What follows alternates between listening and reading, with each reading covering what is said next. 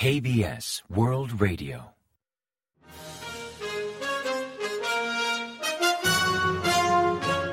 Informativo de KBS World Radio. Bienvenidos un día más al informativo de KBS World Radio. Les habla Javier Castañeda y tras el saludo les avanzamos los principales titulares del día 6 de febrero. El gobierno decreta una amnistía especial por año nuevo lunar. Nueve de cada diez desertores afirman que Corea del Norte depende del mercado negro. Un 70% de los surcoreanos está a favor de contar con armas nucleares. Estados Unidos sigue intercambiando datos de seguridad con Seúl y Tokio.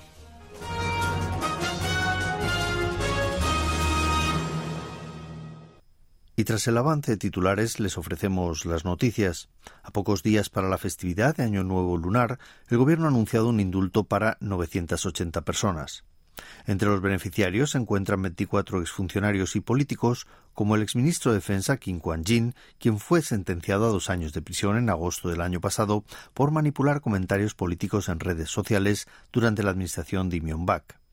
También figura Kim Ki-chun, exsecretario del gabinete presidencial durante el gobierno de Park Geun-hye, actualmente en prisión por el caso de la llamada lista negra de la industria cultural.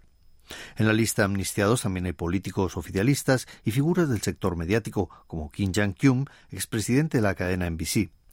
En cuanto al sector empresarial, figuran nombres como Cho Che-won, vicepresidente ejecutivo del grupo SK, o Ku Bong-sang, presidente de League, entre otros cinco. El Ejecutivo también explicó que indultarán a 33 pequeños empresarios y comerciantes, así como a 160 trabajadores del sector transporte que desempeñan un papel central en la economía doméstica. Según fuentes oficiales, con este indulto, el Gobierno espera poner fin a las tensiones políticas al liberar altos cargos y políticos de los dos principales bandos para promover la cohesión nacional. En tanto, la amnistía de delitos económicos busca revitalizar la economía del país. Se trata de la cuarta amnistía desde la llegada de Yoon Suk-yeol al gobierno y entrará en vigor el miércoles 7 de febrero. Por primera vez en la historia, el Ministerio de Reunificación Nacional ha hecho público el informe de percepción de la economía y la sociedad de Corea del Norte.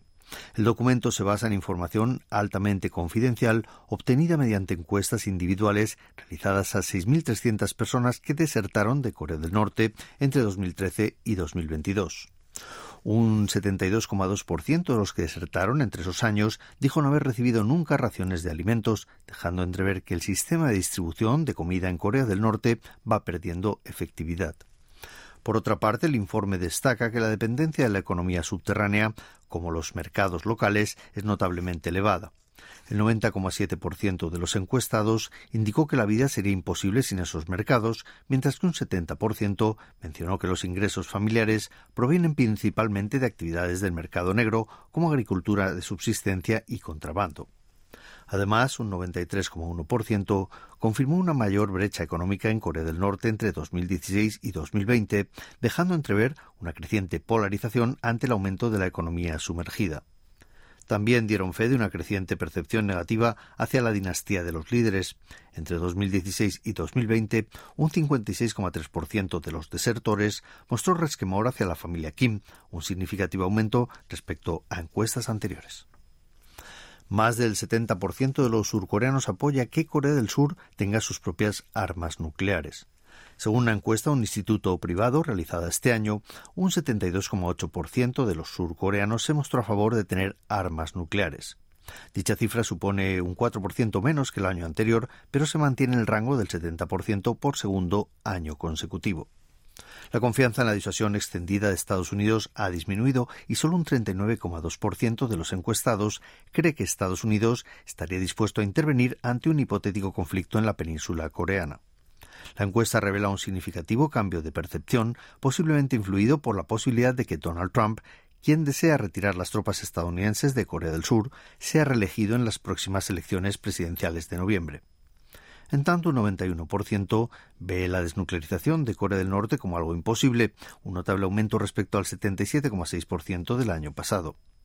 La encuesta fue realizada por Gallup Corea a petición de la Academia de Estudios Avanzados Chey, con entrevistas presenciales a 1.043 personas mayores de 18 años entre el 15 de diciembre de 2023 y el 10 de enero de 2024.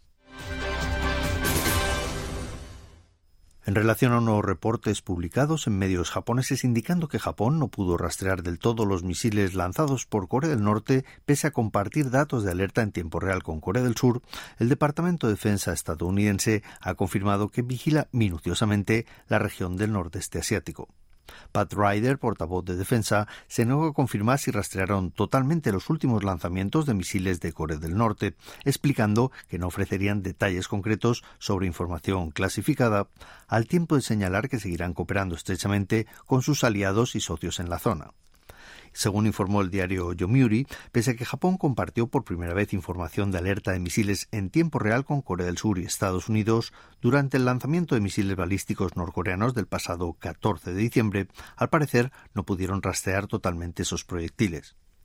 Por su parte, Vedant Patel, portavoz adjunto del Departamento de Estado estadounidense, expresó su preocupación por los recientes lanzamientos de misiles balísticos de Corea del Norte, afirmando que esos actos aumentan la inestabilidad regional. Asimismo, aseguró que seguirán trabajando en estrecha colaboración con Corea del Sur, Japón y otros socios para tratar esas provocaciones. Defensa está valorando crear un cuartel general estratégico en la Comandancia de Defensa de la capital para integrar y dirigir los activos estratégicos militares a fin de adoptar medidas eficaces contra la amenaza nuclear y balística de Corea del Norte. Según explicó el Ministerio de Defensa, actualmente intenta ampliar y reorganizar el cuartel para respuesta nuclear y de armas de destrucción masiva y también crear un cuartel estratégico para reubicarlo en la Comandancia de Defensa de la capital en el distrito Kwanak de Seúl. El cuartel estratégico supervisará el sistema coreano de tres ejes compuesto por Kill Chain, el sistema de defensa de misiles coreano y el sistema de represalia masiva y proporcional. Dicha unidad estará a cargo de las operaciones de activos estratégicos como misiles balísticos de la serie Hyunmoo, aviones de combate furtivos y submarinos de 3.000 toneladas. La Organización para la Cooperación y el Desarrollo Económico, la OCDE, ha revisado a la baja la tasa de crecimiento económico de Corea del Sur para este año, reduciéndola al 2,2%. El pronóstico recientemente publicado es una revisión intermedia de las proyecciones económicas de noviembre del año pasado, cuando la OCDE estimó un crecimiento económico de Corea del Sur del 2,3% para este año, que en febrero ajustó al 2,2%. Previamente, el gobierno surcoreano pronosticó un crecimiento del 2,2% para este año, mientras que el Banco de Corea proyectó un 2,1%. A nivel mundial, la OCDE pronostica un crecimiento económico del 2,9%, 0,2 puntos porcentuales más que en noviembre del año anterior. Por regiones se observa un particular incremento en las proyecciones de Estados Unidos y un retroceso en las de la zona euro. Concretamente, para Estados Unidos prevé un incremento del 2,1% durante 2024, con un ajuste al alza de 1,5% anterior, mientras que para la zona euro rebajó el crecimiento económico al 0,6% para este año, 0,3 puntos porcentuales menos que el pasado noviembre. En cuanto a China y Japón, mantuvo las previsiones en un 4,7 y un 1% respectivamente, al igual que en el último informe. Durante las fiestas de Año Nuevo Lunar, periodo que se extiende del 9 al 12 de febrero, se espera un total de 28,5 millones de personas se desplacen por todo el país, con un promedio diario de 5,7 millones. Concretamente, para el sábado 10, el día de Año Nuevo Lunar, se prevé el mayor aumento de desplazamientos, con 6,63 millones de personas. En cuanto a los medios de transporte, se estima que la gente optará por el automóvil principalmente con un 91,9%, seguido del ferrocarril con un 2,9%. En consecuencia, el volumen de tráfico en las autopistas aumentará hasta un promedio diario de 5,2 millones de vehículos. Y ahora pasamos a ofrecerles el pronóstico del tiempo. Para el miércoles 7 la temperatura matutina en Seúl rondará 2 grados bajo cero, mientras que en el resto de Corea oscilará entre menos 6 y 1 grado, entre 2 y 5 unidades menos que el martes. En tanto, Seúl registrará 4 grados de máxima, en el resto del país oscilará entre 2 y 10 grados. Se espera un día despejado en general, aunque con nubes de evolución diurna al este de Gangwon, en la costa este de Gyeongsang y en la isla de Jeju. Y a continuación comentamos los resultados del parqué. Tras una semana al alza, el mercado bursátil nacional encadenó dos jornadas consecutivas a la baja. Así, el Kospi, el índice general de la bolsa surcoreana, perdió un 0,58% el martes 6 respecto al día anterior, hasta cerrar en 2.576,20 unidades.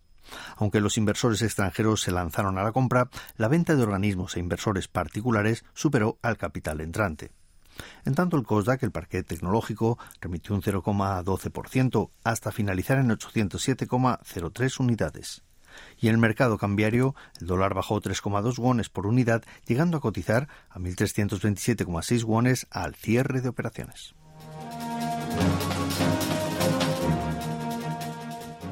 Y hasta aquí el informativo de hoy. Gracias por acompañarnos y sigan en la sintonía de KBS World Radio.